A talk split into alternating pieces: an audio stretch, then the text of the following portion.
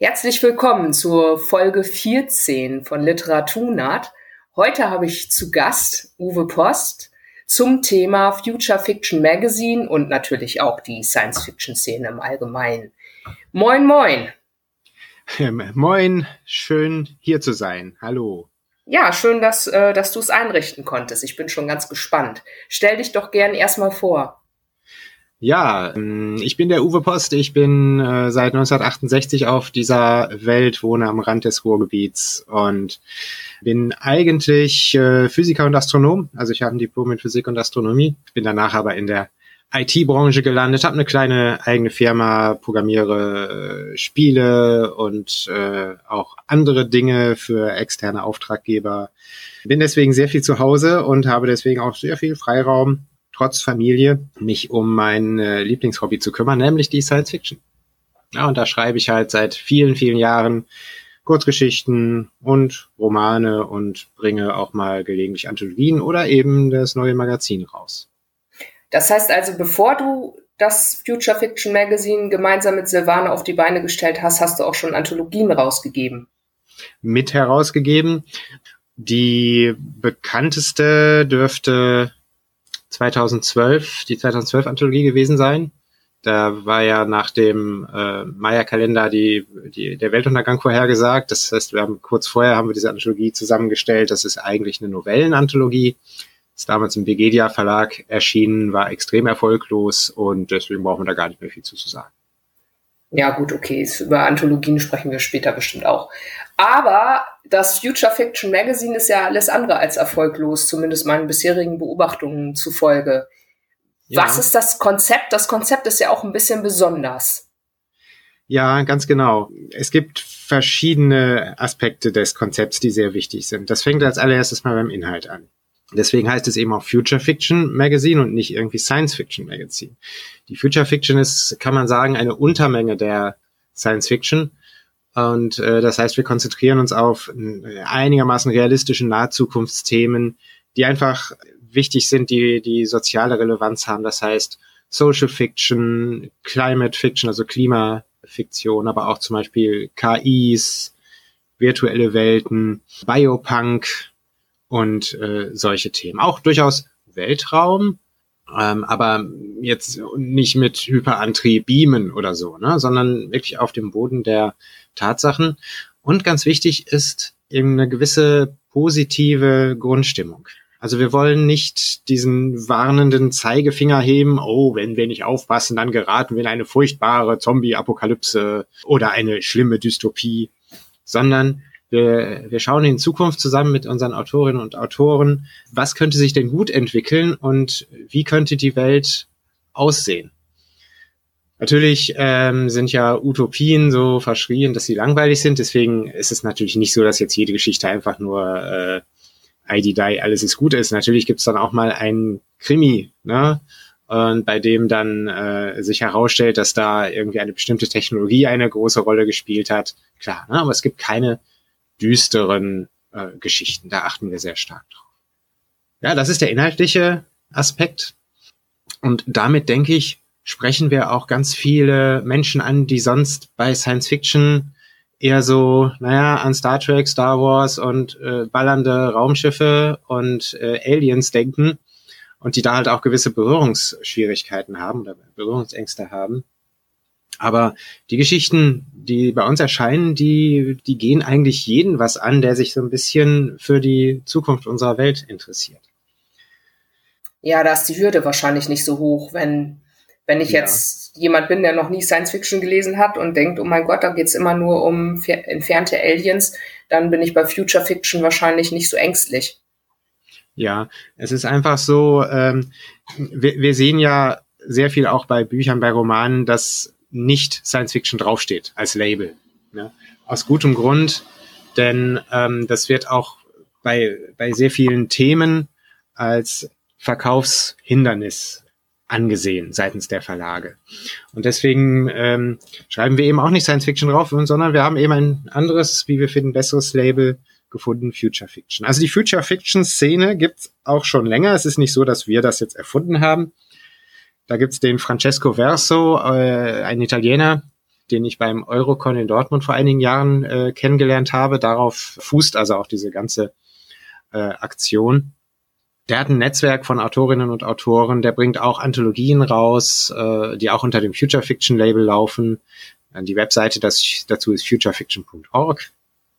Und der hat halt ganz viele Kontakte äh, in aller Herren Länder und äh, Kontakte zu chinesischen Verlagen, die dann Texte übersetzen und dort rausbringen und so weiter und so fort. Also eine ganz äh, spannende Sache, die bis dato in Deutschland nicht so vorgekommen ist.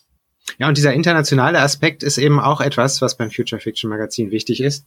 Wir bringen eben nicht nur deutsche Autorinnen und Autoren, sondern wir schauen halt über den Tellerrand, bringen Geschichten aus der ganzen Welt ne, und übersetzen die und dadurch haben wir eine viel größere, viel weitere Perspektive. Naja, diese ganzen Themen wie Globalisierung, Klima und so, die haben ja außerhalb von Deutschland oder außerhalb von Europa noch eine ganz andere Bedeutung.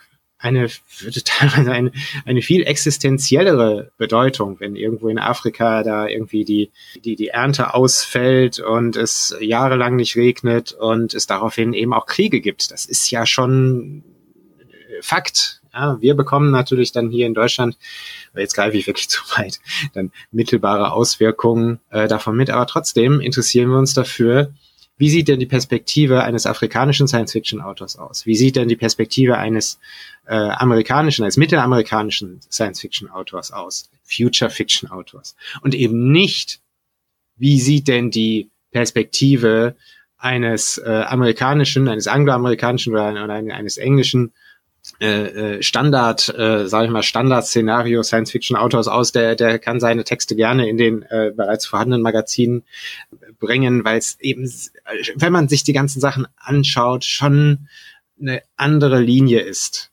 Ja, eine etwas engere, etwas engerer Korridor, ein etwas engerer Meinungskorridor und auch stilistisch etwas enger. Ja, und wir schauen drüber hinaus und wir bemühen uns möglichst einen bunten Strauß an Geschichten und Autorinnen und Autoren zu bringen. Und das halte ich auch für wichtig, weil in den letzten zwei Jahren habe ich mich mit einigen Leuten unterhalten in der deutschsprachigen Science-Fiction-Szene und was oft kritisiert wurde, ist, dass jetzt in den letzten 20 Jahren eben kaum noch Kurzprosa übersetzt wird. Nicht mal aus dem angloamerikanischen Raum, was du eben erwähnt hast, die ja sowieso irgendwie in den gängigen Zeitschriften publiziert werden. Die kommen eben auch nicht mehr hier an, weil wir das kaum noch übersetzen was dazu führt, dass weniger Leute das lesen. Wenn also irgendwelche neuen Sachen passieren, dann erfahren wir das frühestens, wenn es dazu Romane gibt, die naturgemäß ein bisschen länger brauchen, bis die dann übersetzt werden. Was man dann der deutschsprachigen Szene so ein bisschen vorwirft, ist, dass wir in unserem eigenen Saft kochen und das Niveau, das hilft dem Niveau nicht. Besser ja, wäre eben, wir würden uns umschauen und uns nicht immer nur gegenseitig lesen. Ja, genau. Wir brauchen die Impulse von außen. Wir haben natürlich grundsätzlich das Problem, dass Kurzgeschichten ganz schwer zu verkaufen sind in Deutschland. Das merkt jeder, der eine Kurzgeschichtenanthologie rausbringt und das merken auch die vorherigen, die beiden anderen Magazine, Nova und Exodus, also die, die, die, die größte Bedeutung, denke ich, haben oder vorher hatten in Deutschland. Die haben einfach Schwierigkeiten, größere Auflagen zu erreichen. Und wenn man dann als Autor da veröffentlicht wird, dann kriegt man ja ein Belegexemplar und einen feuchten Händedruck und wenn man Glück hat, ein oder zwei Rezensionen und das war's. Naja, ganz so schlimm ist es nicht. Ich habe schon mehr als ein oder zwei bekommen jetzt aus der letzten Exodus. Okay, sicher. Aber natürlich übertreibe ich jetzt. Aber es gibt schon einen ganz gewaltigen Unterschied zwischen Romanen und Kurzgeschichten ähm, und dem, dem Interesse daran. Und äh, ja, wir versuchen das jetzt einfach, indem wir äh, die Perspektive ein bisschen ändern äh, und spannender machen. Und bisher gibt uns der Erfolg recht. Dazu muss man allerdings auch noch sagen, wir die anderen Aspekte des Magazins helfen da sicherlich auch. Also erstens mal sind ja auch noch Sachartikel drin, die äh, einfach auch nochmal andere, eine andere Leserschicht irgendwo abholen und die eine ganz gute ähm, also die, die das Ganze noch ein bisschen erden und nochmal weitere Perspektiven hinzufügen. Und dann haben wir dieses total handliche Magazinformat, das äh, es ist leichter als ein Buch, es ist handlicher als ein Buch teilweise. Und außerdem ist es halt billig, ne? Das Magazin kostet sieben Euro und wenn man sich jetzt anguckt, wie viel eine Nova oder eine Exodus-Ausgabe kostet, nämlich ich glaube 16,90 oder irgendwie sowas, dann ist das auch äh, nochmal ein, äh, durchaus ein Kaufanreiz, das war auch eben auch volle Absicht, äh, das möglichst günstig anzubieten, um eben ja diese Hürde möglichst niedrig anzusetzen, um wirklich ganz äh, breiten äh, Schichten und ganz großen Personengruppen einen leichten Zugang zu diesen Geschichten zu ermöglichen. Das E-Book ist ja sogar noch günstiger, ne? Ja, das E-Book kostet äh, 3,99, ja. Ja, ich habe immer das E-Book gekauft.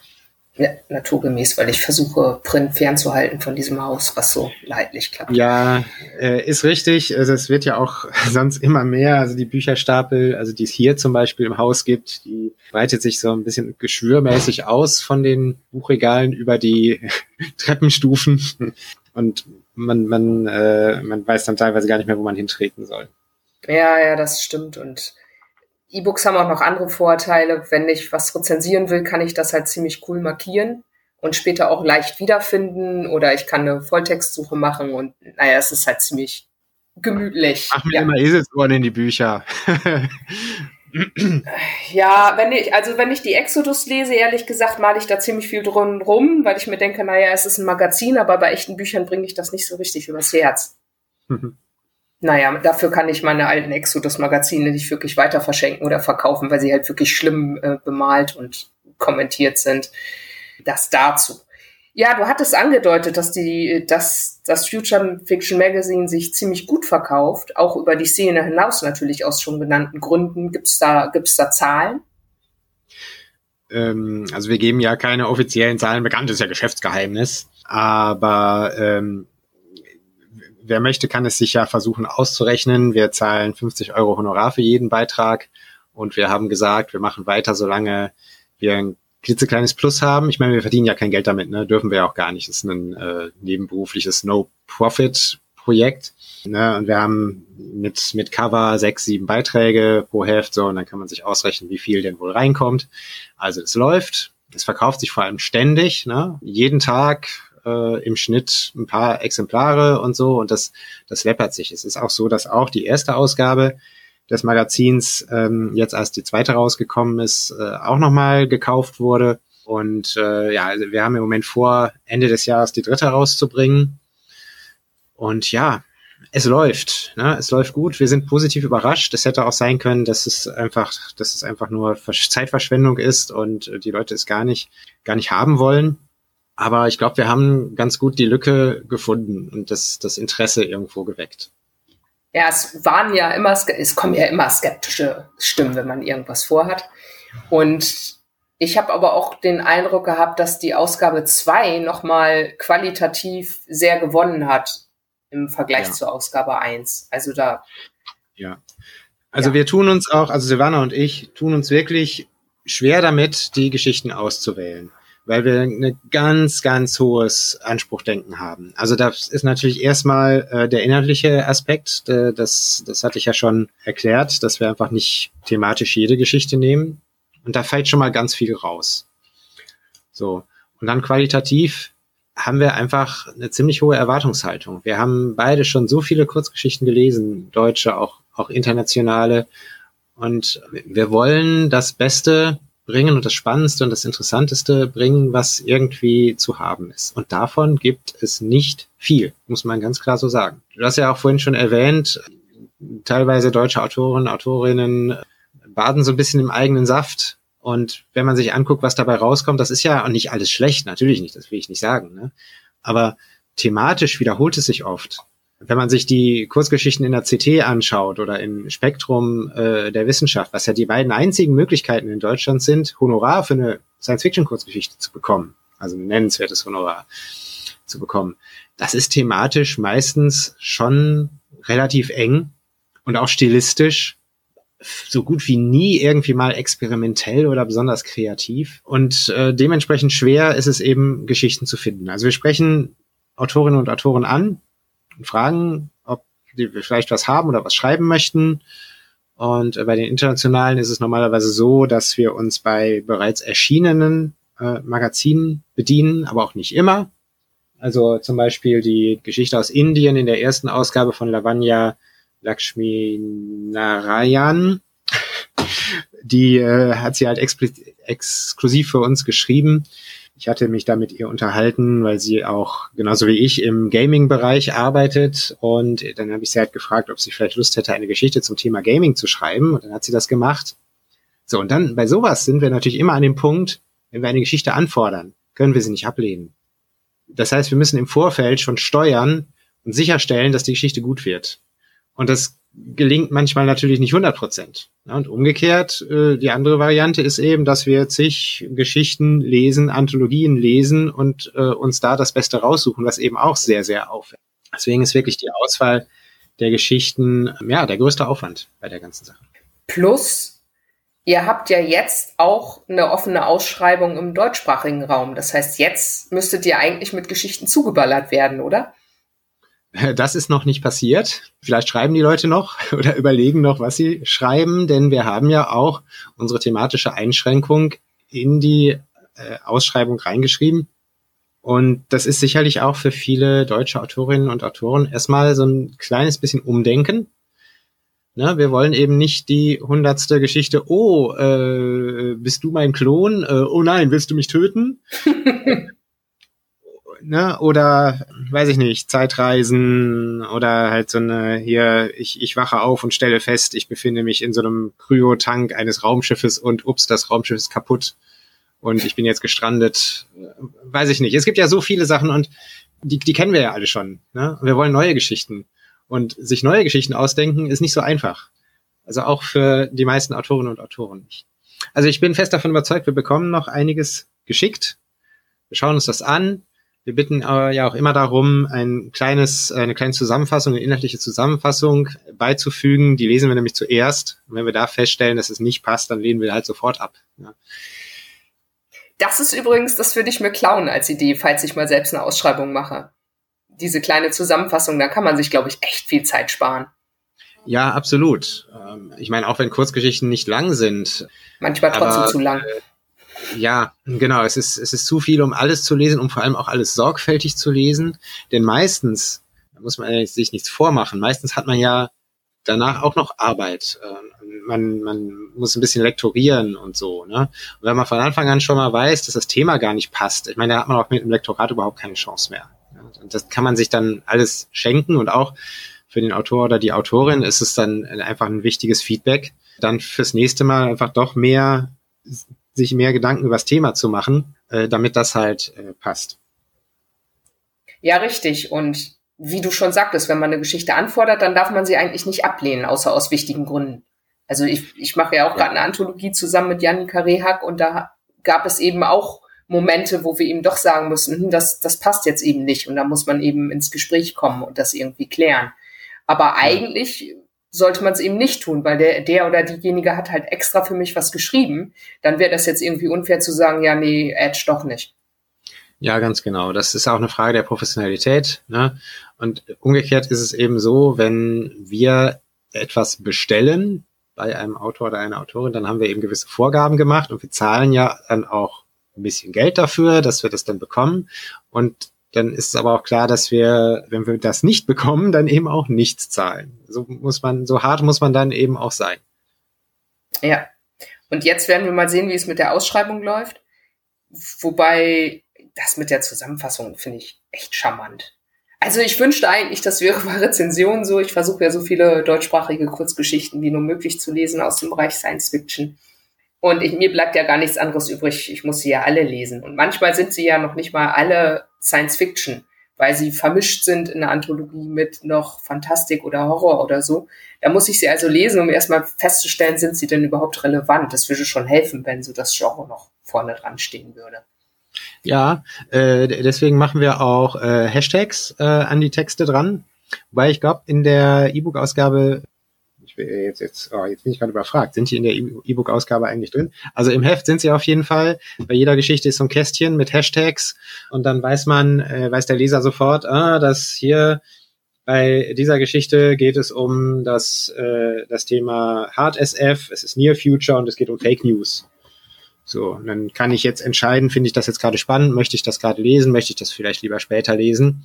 Und äh, ja, sowas, sowas hilft einfach zur Orientierung. Man kann ja nicht davon ausgehen, dass in so einem Magazin oder einer Anthologie jedem Leser, jeder Leserin jede Geschichte gleich gut gefällt. Einfach die Interessen sind ja einfach unterschiedlich. Ja? Und so geben wir halt eine Hilfestellung zur Einordnung. Also ihr habt sie in der E-Book-Ausgabe drin. Ich habe gerade nochmal nachgeschaut. Okay, gut. Eschbach hat Story Krimi Near Future. Genau, wir schreiben halt immer, ja, da, bei der Geschichte war das Problem, wenn wir mehr reingeschrieben hätten, hätten wir den Gag verraten. Ja, ja, das, das wäre blöd gewesen, zumal man das als äh, geübt äh, LeserInnen sowieso relativ schnell raus hatte und das wäre dann blöd gewesen, weil am Anfang gab es tatsächlich einen Spannungsmoment und wenn der weg gewesen wäre, wäre doof. Ganz genau. Das ist übrigens ein ganz guter, ganz guter Punkt, den du gerade gesagt hast, speziell bei der Geschichte von Andreas Eschbach. Die haben wir natürlich nicht ohne Grund reingenommen und wir haben sie auch nicht ohne Grund an den Anfang gestellt. Also erstens mal ist es natürlich gut, einen so bekannten Namen äh, mit dabei zu haben. Äh, und zweitens, Leserinnen und Leser, die eben nicht so geübt sind, wie du es gerade gesagt hast, die eben nicht dauernd Science Fiction lesen. Äh, für die ist das ein total guter Einstieg, weil die, die haben nicht so Probleme, diese Geschichte auch zu verstehen und die ist dann schon ein bisschen überraschend. So. Und es ist dann ein ganz guter Einstieg in das, was danach noch kommt. Das ist dann so eine Steigerung. Also wir sind uns absolut bewusst, dass diese Geschichte für Profileserinnen wie dich äh, überhaupt keine Überraschung bereithält. Aber da muss man dann eben manchmal so ein bisschen so abwägen. Also irgendjemand hat gesagt, Eschbach für ein Fuffi hätte ich auch gemacht und das würde ich auch unterschreiben. Und ja. das ist, also ich sitze ja immer noch an der Rezension. Die Rezension für die ersten drei Geschichten habe ich schon fertig. Das heißt, in Eschbach habe ich schon relativ ausführlich rezensiert. Abgesehen davon, wenn ich jetzt eine Kritik habe in Richtung Eschbach, erstens juckt ihn das überhaupt nicht. Und zweitens habe ich schon so viel von ihm gelesen und gut gefunden, dass ich jetzt auch kein schlechtes Gewissen habe, wenn ich sage, ja, okay, hier hast du mich nicht ganz abgeholt. Wenn jetzt jemand das erste Mal eine Geschichte veröffentlicht und ich denke so, boah, was ist das denn für ein Mist? Dann würde ich mich ein bisschen anders verhalten und vielleicht schweigen oder mich ein bisschen netter verhalten. Aber hey, es ist Eschbach. Das ist doch Ganz sowieso, es, gibt es überhaupt jemanden, der in der Science Fiction im deutschsprachigen Raum mehr verkauft? Habe ich da jemanden verpasst? Brennan Q. Morris oder so jetzt? Kann ich nicht sagen ähm, und, und kommt ja auch darauf an, wie du es rechnest, weil diese Self-Publisher ähm, speziell so am Anfang ihrer Karriere und wenn man alle Einzelbände ihrer Reihen zusammenrechnet, wobei die sind da teilweise ja kürzer, ne? Und und dann kannst du auch noch überlegen, rechnest du jetzt die Tantiemen nur oder willst du die Anzahl verkaufter Exemplare rechnen? Ja. Also, äh, weiß ich nicht. Ähm, und Morris, der hat ja auch einen Output. Also, ja, ja, genau. da kommt ja auch einfach viel. Und Andreas Eschbach hat, glaube ich, ungefähr einen Roman im Jahr oder so. Ganz ja, genau, plus, äh, ja, plus Periroden, Einzelromane. Ne? Ja, gut, stimmt.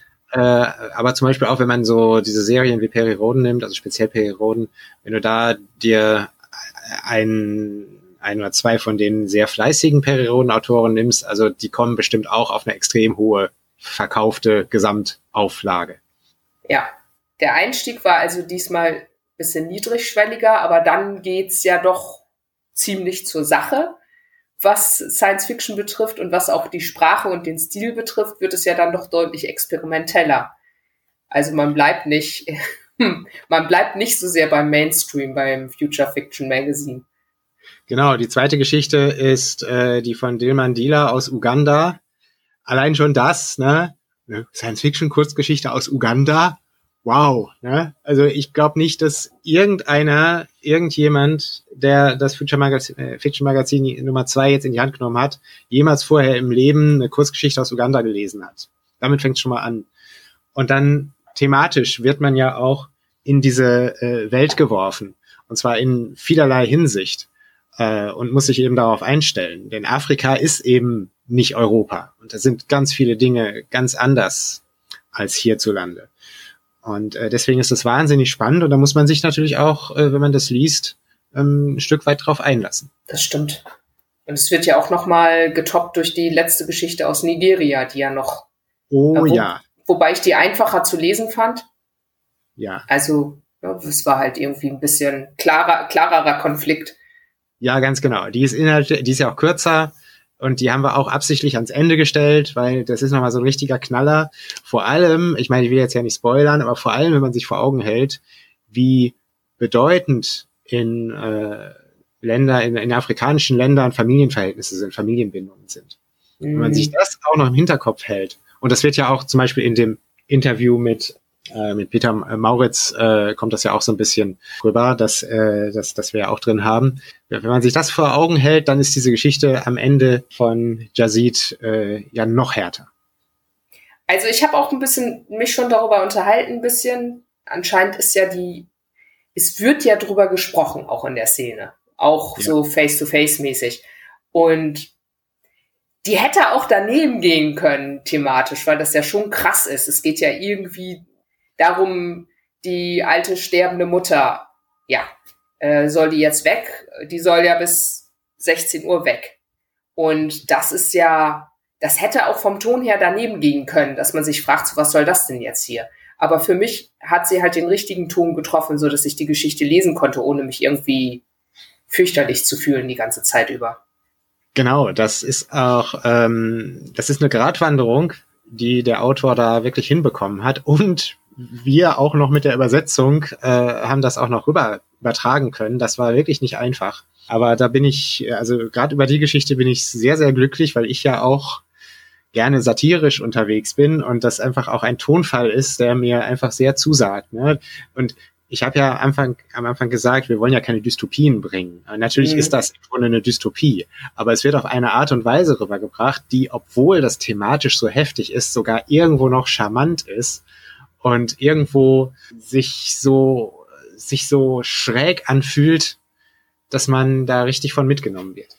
Ja, also wenn man das jetzt zusammenfasst, dann würde es möglicherweise nicht funktionieren. Aber wenn man es liest, ist es, ist es, ich bin mal gespannt darauf, wie ich das hinkriegen soll, das zu rezensieren. Aber wir werden sehen. Es kann ja. nicht mehr lange dauern. Das, und das ist eben das Spannende, ne? dass wir hier Geschichten haben, bei denen man wirklich drüber nachdenkt, über die man auch mal diskutiert und sicherlich auch mal kontrovers diskutiert. Da gibt es auch mal unterschiedliche Meinungen dazu. Und das ist, das ist ja viel spannender als irgendwie, ja, die nächstbeste Weltraumgeschichte. Ja, also meine Meinung zur, zur Masse der Science-Fiction-Kurzprosa in Deutschland ist, glaube ich, bekannt. Ich finde, es ist zu viel. Ich finde oft, mhm. dass die Schwelle zu niedrig ist. Also das ist natürlich ein bisschen doof, weil es gibt ja auch viele Leute, die neu anfangen und neu veröffentlichen wollen. Und ich finde das eigentlich auch wichtig, weswegen eine Ausschreibung ja auch netter ist, als jetzt immer wieder dieselben Nasen zu fragen. Ja, unbedingt. Nur, ja, was muss man dann eben lesen? Ne?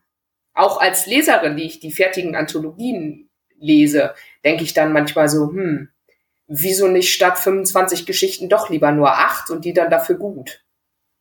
Ja, ganz genau. Ich finde, Kurzgeschichten schreiben ist ja schon eine Kunst und die man auch erstmal lernen muss. Und neue Autorinnen und Autoren, die da Lust zu haben, die sollte man da auch durchaus ermutigen, aber auch an die Hand nehmen und früher, ne? also das ist so vor 15, 20 Jahren, ähm, war ich sehr aktiv auf der äh, auf dem Portal kurzgeschichten.de, das jetzt anders heißt äh, und auch quasi in der Form nicht mehr existiert. Da haben wir in der Science-Fiction-Rubrik uns immer über diese Geschichten ausgetauscht, die wir geschrieben haben. Und da sind also mehrere Leute, die jetzt auch in der deutschen Science Fiction bekannt sind, wie zum Beispiel auch Frank Hebben, Niklas Peinecke, gut, der schreibt jetzt inzwischen nicht mehr so, Frederik Brake. Wir sind uns da zum ersten Mal begegnet und haben uns ganz, ganz intensiv über die Geschichten ausgetauscht. Und eben auch offen. Ne? Und da haben wir auch schon mal gesagt, nee, die war jetzt völlig daneben. Das Thema interessiert auch keinen. Oder da bist du jetzt stilistisch übers Ziel hinausgeschossen, das kann keiner mehr lesen. So, und das ist ganz wichtig, sich darüber äh, auszutauschen und da, darüber eben rauszufinden, wie kriege ich das hin, dass eine Geschichte, die ich schreibe, wirklich richtig gut bei Leserinnen und Lesern ankommt. Und deswegen muss man die an die Hand nehmen. Das hilft denen überhaupt nicht, das hilft Autoren und Autorinnen überhaupt nicht, wenn ich eine offene Anthologieausschreibung mache, vielleicht sogar auch noch eine thematische, harte Einschränkung, wie sagen wir mal Weltraum SF, dann veröffentliche ich das und es ist Mittelmaß.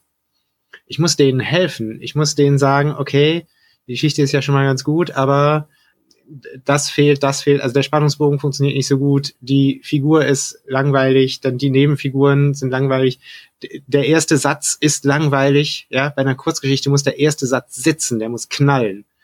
Sonst hört, hören die Leser sofort äh, aufgehen zur nächsten Geschichte.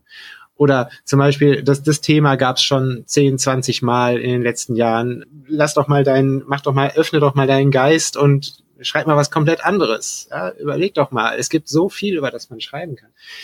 So, und so muss man die Leute an die Hand nehmen und da kommen, dann können auch gute Sachen dabei rauskommen. Und zwar, ja, weniger. Weniger ist mehr an der Stelle. Diese vielen Anthologien, die da erscheinen, die voller Mittelmaß sind, ich will da jetzt wirklich niemandem zu nahe treten, aber es ist, es, man sieht es ja auch in den Kritiken. Das, das ist so. Da ist niemandem mitgeholfen. Also ich bin da schon Leuten zu nahe getreten, weil das auch manchmal schwer ist zu vermeiden. Ja. Ach, naja, gut, das wird wahrscheinlich auch manchmal nie wieder gut werden, aber äh, das, da, das hilft ja auch nichts. Weil es bringt ja auch die Kurzgeschichte nicht voran. Wenn ich jetzt neues Publikum gewinnen will für die Science-Fiction-Kurzgeschichte, dann hilft es ja nichts, mittelmäßige Anthologien zu haben. Da muss ich ja warten, bis ich eine gute machen kann.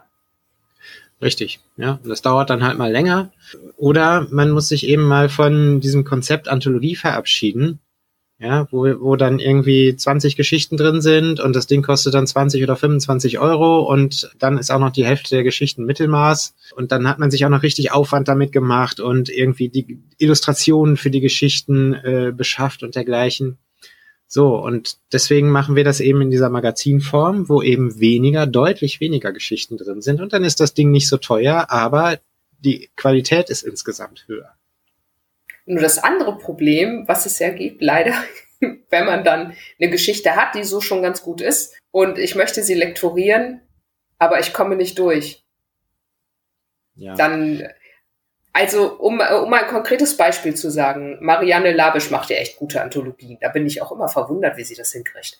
Und äh, sie hatte jetzt eine öffentliche Ausschreibung und bei ihrem Zusagetext hat sie geschrieben, okay, deine Text ist angenommen, unter Vorbehalt angenommen. Falls du im Lektorat zu schwierig bist, schmeiße ich dich trotzdem noch raus. Also gut, das stand da ein bisschen höflicher, aber dann dachte ich mir so, hm, okay, da hat jemand offensichtlich gewisse Erfahrungen gemacht. Aber ich ja. kann das nachvollziehen, weil nicht alle lassen mit sich reden. Ne? Ja, absolut. Und alle, die, die so eine Erfahrung schon mal gemacht haben, erzähle ich eine kleine Anekdote. Nämlich jetzt bei der zweiten Ausgabe, bei der Geschichte von Andreas Eschbach, die er geschickt hat. Die haben wir lektoriert. Silvana und ich. Also hauptsächlich ich. Und ich habe ihm das Ende umgeschrieben. Weil ich fand das Ende langweilig. Also sage ich jetzt ganz offen, ne? auch wenn, hallo Andreas, falls du zuhören solltest. Na, das wäre schön, wenn er mal meinen Podcast hört. und dann, dann habe ich ihm das halt geschickt und auch wirklich erklärt, warum ich das Ende so nicht gut fand und warum ich ein oder zwei Sätze besser fand. Also ich habe ich hab halt ein anderes Ende vorgeschlagen, also die letzten ein, zwei Sätze oder so. Und er fand das super. Ja, der, er, er schrieb, ja, das ist viel besser so, toll. Und davon haben wir doch alle was. Ja, die alle Leser, die das, die, die dann diese Geschichte jetzt lesen und äh, ich habe äh, äh, geholfen und ähm, daran müssen wir uns doch orientieren. Wir wollen äh, gute Geschichten und letztlich ist bin ich als Autor jemand, der etwas produziert und ich muss mich daran messen lassen, wie gut das ist, was ich produziere und das lege nicht ich fest. Das legen die Leser fest. Die Leser entscheiden, ob das eine gute Geschichte ist und nicht ich entscheide, ob das eine gute Geschichte ist. Und wenn jetzt ein erfahrener Lektor oder eine erfahrene Lektorin sagt, hör mal, ich glaube, wenn du das und das anders machen würdest, dann wird das bei den Lesern besser ankommen, dann habe ich als Autor das erstmal zu respektieren. Ja, selbst wenn ich auch schon irgendwo andere Erfahrungen gemacht habe und 1005 Sterne äh, äh, Rezensionen von begeisterten Fans auf, äh, auf Amazon habe, das muss ich ernsthaft äh, berücksichtigen. So. Also bisher habe ich meistens gute Erfahrungen gemacht. Ich habe auch schon mal eine richtig, richtig schlechte gemacht. Ja, da habe ich mir dann einen Feind äh, gemacht. Ja, will da jetzt keine Namen nennen, aber derjenige hat dann den nächsten Roman, den ich rausgebracht habe, noch am Erscheinungstag auf Amazon zerrissen. Und zwar so, also ich glaube, er hat ihn gar nicht gelesen. Ne? Einfach so, mhm. er hat einfach alles Schlechte reingeschrieben, was ihm so gerade eingefallen ist. Ne? Das war natürlich auch geschäftsschädigend, muss man natürlich auch ganz klar sagen. Wenn das die erste Rezension ist, die da erscheint, ist richtig schlecht. Der hat mir das richtig übel genommen. Obwohl ich ihm von seinem Manuskript, das er mir geschickt hat, die ersten zwei, drei Seiten oder was, dass das erste Kapitel wirklich haarklein, angefangen bei Grammatik und hinaus über Plausibilität und so, wirklich haarklein äh, korrigiert habe. Ja, das hat er nicht respektiert. Und das geht eben nicht. Das funktioniert nicht. Also mir hat mal jemand gesagt, meistens sind die, die Profis, also, und Andreas Eschbach wäre ja jetzt ein Profi, Ist die sind eigentlich viel offener für, für Kritik und Natürlich. für Verbesserungsvorschläge. Das ist, ja deren, das ist ja deren Handwerk. Äh, ich wundere mich zwar auch manchmal, wenn ich ähm, Romane in die Hand kriege und mich frage, wer hat das denn lektoriert oder beziehungsweise nicht lektoriert. Ja, hat, hat der Lektor sich nicht getraut oder hatte der keine Zeit oder was, was soll der Scheiß? Ich meine, wir alle haben doch schon Romane gelesen, wo wir uns gefragt haben, was soll das denn? Was soll denn der Kack? Ja, und da frage ich mich wirklich, wie das passieren kann.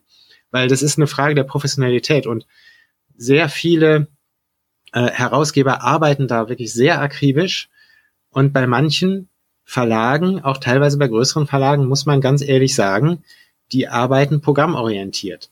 Die sagen so, wir brauchen jetzt einen Weltraumroman, da haben wir noch einen Programmslot frei, was haben wir denn da? Äh, okay, da machen wir einen knalligen Titel drauf, da machen wir ein schönes äh, Raumschiff vorne drauf, dann wird, sich, wird, wird das schon verkauft. Fertig.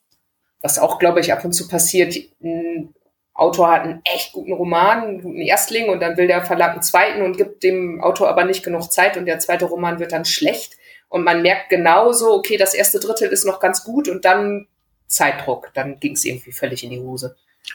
Richtig, denn äh, Romane schreiben, genau wie Kurzgeschichten schreiben, ist, eine, ist ein Handwerk. Natürlich braucht man gute Ideen, aber um zu guten Ideen zu kommen, braucht man auch Methoden. Man muss viel lesen, man muss sich informieren über Technik, über, über, über gesellschaftliche Entwicklung, man muss mit Menschen sprechen und äh, ja, dann kommt der, der handwerkliche Teil darf einfach da nicht übersehen werden. Und ja, manche schaffen es dann eben nicht, äh, diese professionelle Einstellung so umzusetzen. Äh, zum Beispiel, weil ihnen nicht genug Zeit bleibt. Ist genau richtig. Es ist auch, glaube ich, was anderes, wenn ich jetzt Tischlerin wäre und ich würde einen Tisch machen und mein Meister würde mir sagen, der bricht gleich zusammen, dann wäre das vielleicht weniger emotional belastend. Aber wenn ich eine Kurzgeschichte habe und jemand sagt, nee, die ist doof, dann scheint das irgendwie, also ich habe den Eindruck, die Leute wissen manchmal nicht, dass es ein Handwerk ist, sondern denken, das ist Talent, das einfach nur so vom Himmel fällt. Im Gegensatz äh, zum Tischbauen, wo jeder einsieht, das muss ich lernen. Ja, oder Kunst, ne? Ähm, ja, also das ist sagen wir mal, wenn ich jetzt als Maler, wenn ich jetzt als Maler ein Bild male, dann ist das so, dann ist das Bild so. Klar kann man da natürlich auch diskutieren, ob die Pinselführung jetzt handwerklich irgendwie äh, laienhaft ist oder ob die irgendwie professionell wirkt, aber so genau guckt man ja meistens nicht hin. So, da ist das Bild und das Bild ist so und das Bild ist ein Teil von mir, das ich auf diese Leinwand gebracht habe. Und so ähnlich empfinden das viele Autorinnen und Autoren. Es ist ja auch ein Stück weit so. Nur die Sprache ist etwas extrem äh, komplexes und extrem flexibles und da kann man eben auch eine ganze Menge falsch machen oder zumindest besser machen. Definitiv. Und man, man merkt das auch, ob was lektoriert wurde oder nicht. Ja. Oder Korrektorat. Wir haben ja jetzt gerade die Anthologie, die Deadline für uns war schon, wir haben dem Verlag schon alles gegeben und wir hatten ein Profi-Korrektorat. Es mhm. ist natürlich so, dass wir vorher ja schon lektoriert haben, teilweise mehrere Runden. Und dabei haben wir natürlich auch ein paar Tippfehler eliminiert. Aber trotzdem, niemand hatte null Fehler. Wirklich niemand. Ja, Klar, einige ja. hatten mehr als andere, aber echt niemand auf jeder Seite war mindestens ein Fehler. Man kann, darf das echt nicht weglassen. Mhm. Auf gar keinen Fall. Und ich meine, ich habe damit gerechnet, dass noch Fehler gefunden werden, aber ich hatte nie mit dieser Menge gerechnet. Ja, und umgekehrt findet man in manchen Büchern, die man kauft und liest, trotzdem noch Fehler, teilweise auch viele Fehler. Ja. ja. Also das war ja, na gut, ich will jetzt kein Beispiel nennen, aber es gab ja in den äh, letzten Monaten da so eine Diskussion über einen Roman, der wirklich viele Fehler drin hatte und ja. Ja, das ist, aber auch wenn man das offen diskutiert, dann kriegt der Verlag das ja auch mit, also zumindest Kleinverlage und wissen dann Bescheid beim nächsten Mal. Und ich glaube, das wird nicht nochmal passieren. Ja. Ja, das stimmt. Hm. Das dazu. Und wir hatten auch noch ein bisschen über Neben Nebenthemen nachgedacht. Ich weiß nicht, wir wollen darüber reden, oder? Es gab ja diesen Vortrag von Lars Schmeink zur deutschsprachigen Science Fiction. Den hat er in Glasgow gehalten. Und da ging es so ein bisschen in die Richtung, dass in der deutschsprachigen Science Fiction, dass sie halt hauptsächlich männlich sei. Und wen, wenig, wenig Frauen vorkommen. Mhm. Ich, progressive Fantastik in, in Deutschland. Ich bin mir nicht ganz so sicher, ob das nicht vielleicht besser gewesen wäre, den Vortrag erstmal hier zu halten, so erstmal hier, ne? Gucken, was machen wir denn hier überhaupt? Und das ist ja auch so ein beliebtes Thema, zu gucken, so wie viele, wer schreibt denn eigentlich Science Fiction? Ja. 60-jährige Männer? Ja, natürlich gibt es 60 Männer, 60-jährige Männer, die Science Fiction schreiben. Ich bin natürlich noch nicht ganz so alt. Äh, aber man darf es sich vor allem nicht so einfach machen. Ich habe ja mit dem Lars Schmeink inzwischen auch gemailt und er hat sich ein Stück weit auch entschuldigt. Und ich glaube, dieses Thema müssen wir ansprechen. Auch gerade, weil es aktuell wieder ein, das, das gehört ja alles zusammen, ne? weil es wieder ein Cover gibt von einem Science-Fiction-Magazin, in dem Fall dem Soul-Magazin. Ja, da kommen Frauen vor, ne? halbnackte Frauen, die vor einem Monster wegrennen fehlt nur noch der rettende weiße Held, äh, der sie vor diesem Monster rettet. Ja, das ist, das ist archaisch, das ist äh, reaktionär. Das muss ich verschlafen haben. Da rennt jemand nackt vor Monstern weg? Ja, das ist das, das Cover des neuen, der neuen Ausgabe des Soul-Magazins vom ah. äh, Periroden, wie heißt das, PRFC, Periroden Club jedenfalls. Und das ist halt ein, so ein klassisches Cover, wie man es in den 50er Jahren hatte, ne? mit sehr, sehr spärlich bekleideten Frauen drauf. Und ja, in dem Fall halt ein Monster, vor dem die wegrennen. Also es ist jetzt nicht nur so, dass die, dass die fast nackig sind, ne, und die weiblichen Attribute da überbetont sind, sondern eben auch diese Konstellation. Die haben Angst und rennen weg. Ja, das ist eine, Frauen haben Angst und rennen weg. Ja, das geht gar nicht. Also da, da, da, stell, da, da kriege ich eine Krise, wenn ich sowas sehe. Und ja, ich, ich frage mich gerade so, aber das meinen die wirklich ernst? Ist es jetzt nicht irgendwie ironisch gebrochen, sarkastisch, was auch immer? Weiß ich nicht. Ja, äh, es geht in der Ausgabe geht es auch so ein bisschen um Comics, um, um, um äh, Science-Fiction-Comics und natürlich ist sind Sachen in Comics oft überzeichnet äh, und so. Ne? Die Frage ist nur, wie äh, tische ich so ein Thema auf, wie behandle ich so ein Thema, wie gehe ich an so ein Thema ran? Und wenn ich so ein Cover bringe und der Betrachter schaut da drauf und die erste Reaktion, zumindest bei mir und auch bei einigen anderen Menschen, war, das Cover ist sexistisch.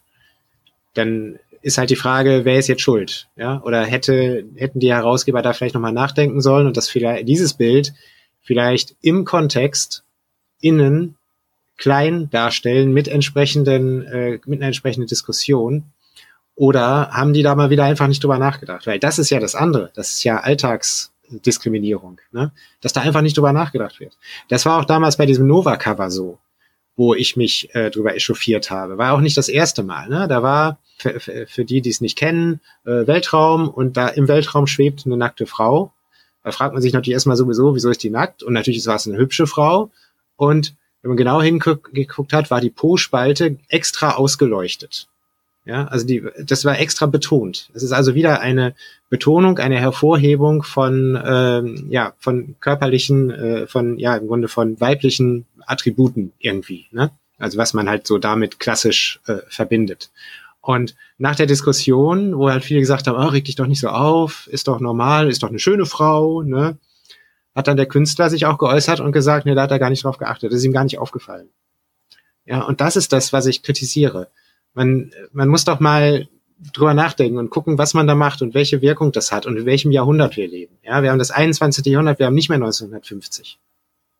Ich glaube, das ist total oft passiert. Ich hatte ja auch die Diskussion von jetzt von der letzten Nummer, in der Nummer 31, da gab es eine, die wurde aus der Perspektive von einem Mann erzählt, der extrem sexistisch war und ähm, Frauen auch mehr so als, als Objekt für seinen persönlichen Nutzen betrachtet hat. Und da hatte ich dann mit einem der anderen Leser eine Diskussion, die auch tatsächlich friedlich ablief und angenehm war. Also es kam nicht zu dem, was halt oft im Internet passiert, dass man dann gegenseitig anfängt, sich zu beschimpfen.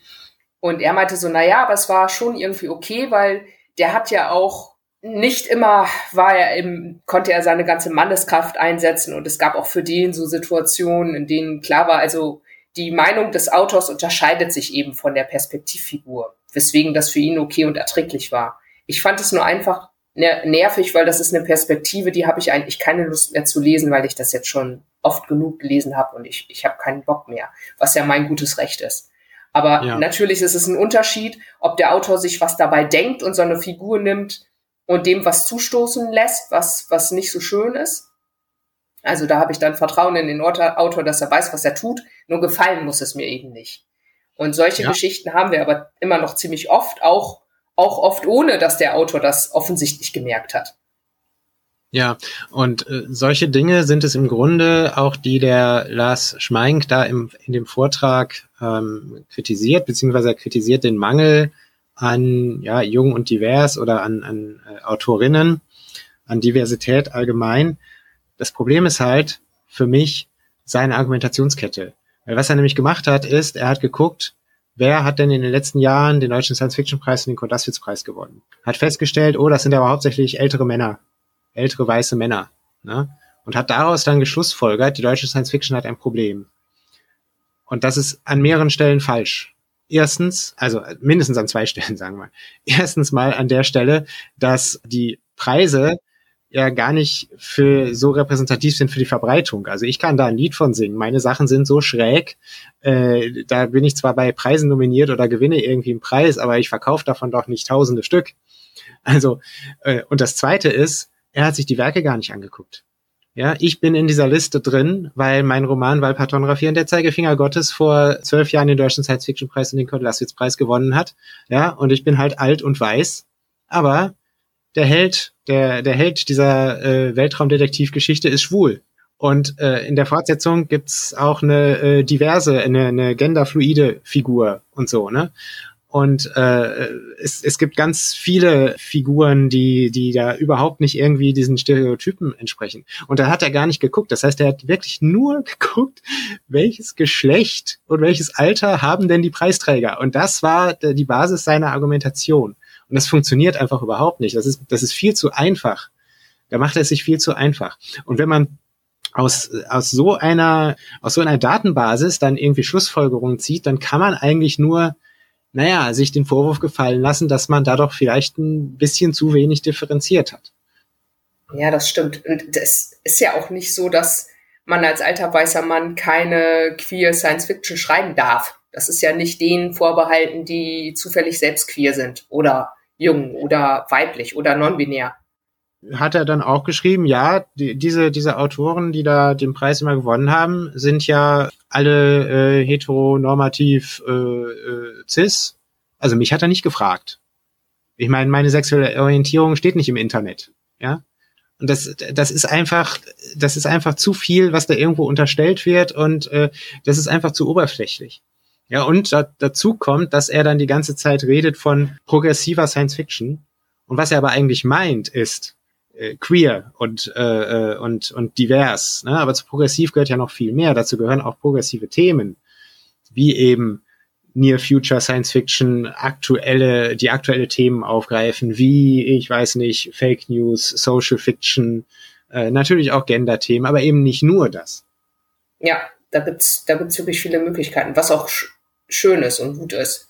Das heißt, man weiß auch, man muss nicht immer mit einer Kurzgeschichte alles erschlagen. Ist auch ein bisschen schwierig, wenn man nicht mehr als fünf Figuren auftauchen lassen sollte. Die können dann ja nicht alle alles abdecken. Also kann man sich auch ruhig konzentrieren auf einen Aspekt. Ja.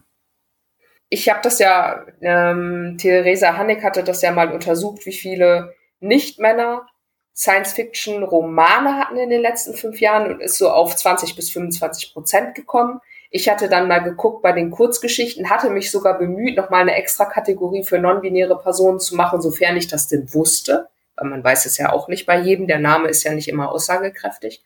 Und bin dann aber auf ungefähr 40 Prozent Nicht-Männer gekommen.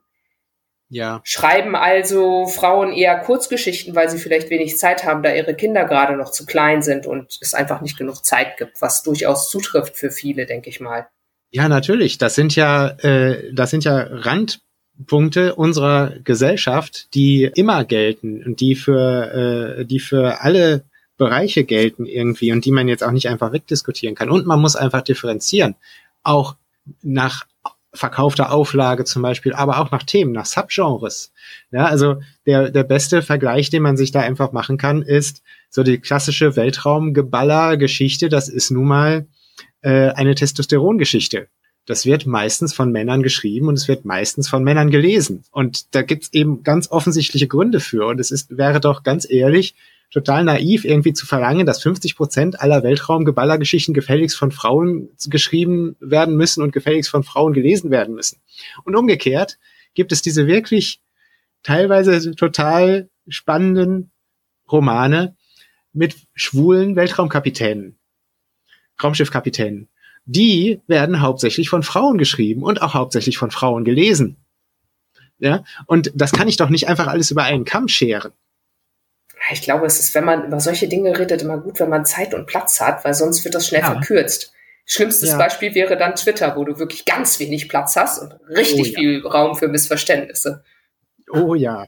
Und deswegen lese ich Twitter überhaupt nicht mehr, weil nach fünf Minuten lesen kriege ich, krieg ich Zustände und nach zehn Minuten lesen schmeiße ich das Handy gegen die Wand. Das, das geht nicht.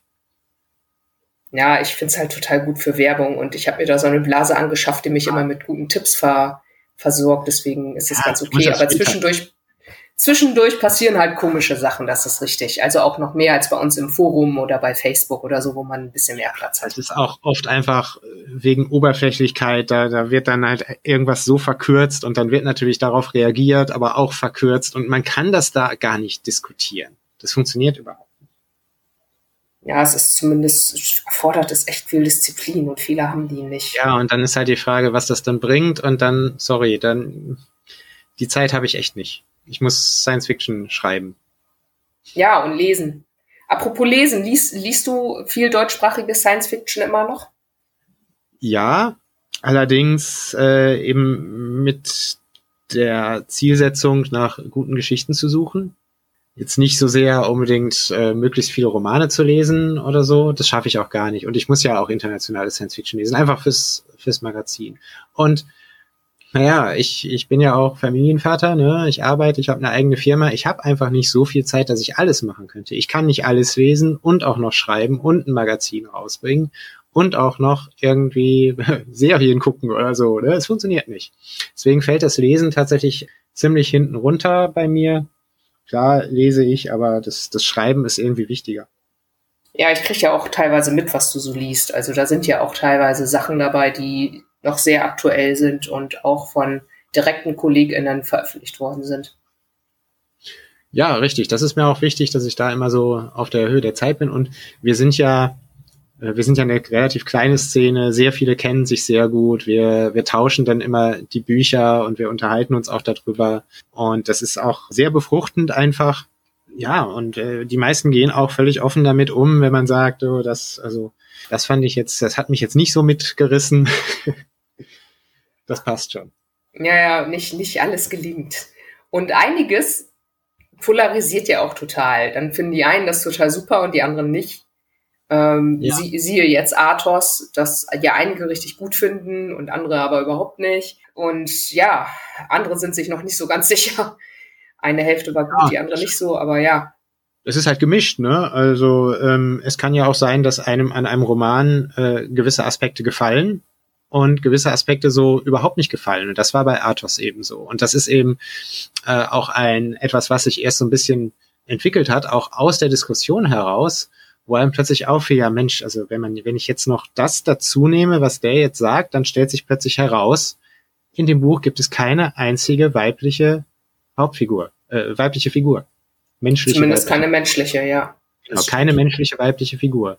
Und wenn man dann dazu nimmt, dass einige der männlichen Figuren sich doch ziemlich, ja, äh, nicht gerade modern verhalten, dann kommen eben Diskussionen auf. Sage ich mal so ganz neutral erstmal.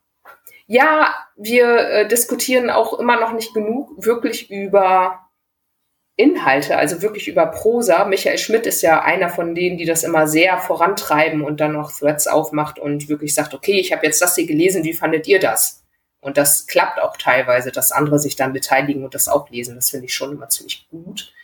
Ja, genau. Es wird einfach sonst zu wenig gesprochen über die Dinge. Es gibt ja auch immer Threads zur, zum Future Fiction Magazine jetzt ja auch und zur Exodus und zur Nova und zur Internova gibt's ja jetzt auch einen, auch wenn sich da noch nicht so viele Leute geäußert haben. Das ist ja jetzt auch noch nicht so lange her, dass es rausgekommen ist. Und wir haben alle immer so viel zu lesen.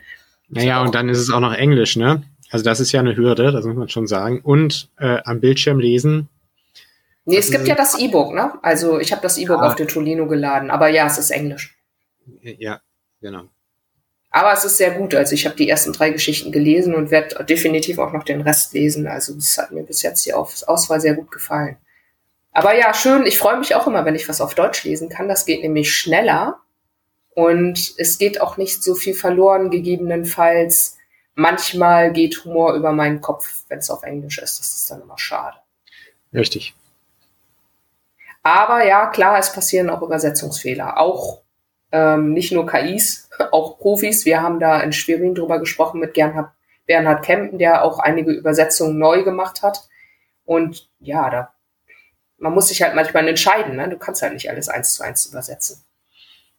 Ja, das ist auch so ein Thema. Wir machen ja die Übersetzungen der nicht deutschsprachigen Texte fürs Future Fiction Magazin mit der DeepL KI, die sehr, sehr gute Resultate liefert, aber die muss man selbstverständlich überarbeiten. Und das ist eben der, äh, der Ansatz. Dadurch, dass ich ein erfahrener Autor bin, kann ich mich sehr gut darauf einstellen, wie das in der Originalgeschichte gemeint ist und äh, welche, äh, ja, welche Atmosphäre, welch, welcher Stil äh, da vorherrscht und kann dann dementsprechend die notwendigen Anpassungen vornehmen. Ja, und ich muss ganz klar sagen, also professionelle Übersetzungen von Menschen könnten wir uns so nicht leisten. Also dann, dann wäre das Finanzierungsmodell nicht machbar. Ja, das ist auch ein Pro Problem, das wir am Anfang dieser Folge auch schon mal angesprochen haben. Es wird einfach zu wenig übersetzt. Vor allem aus der Kurzprose. Ja, aber das Eben ist ja weil es kein Geld gibt, Frage, ja. Ne? Das, das ist, das ist teuer und das heißt, es müssen, also da, da müssen ja Autor und Übersetzer bezahlt werden.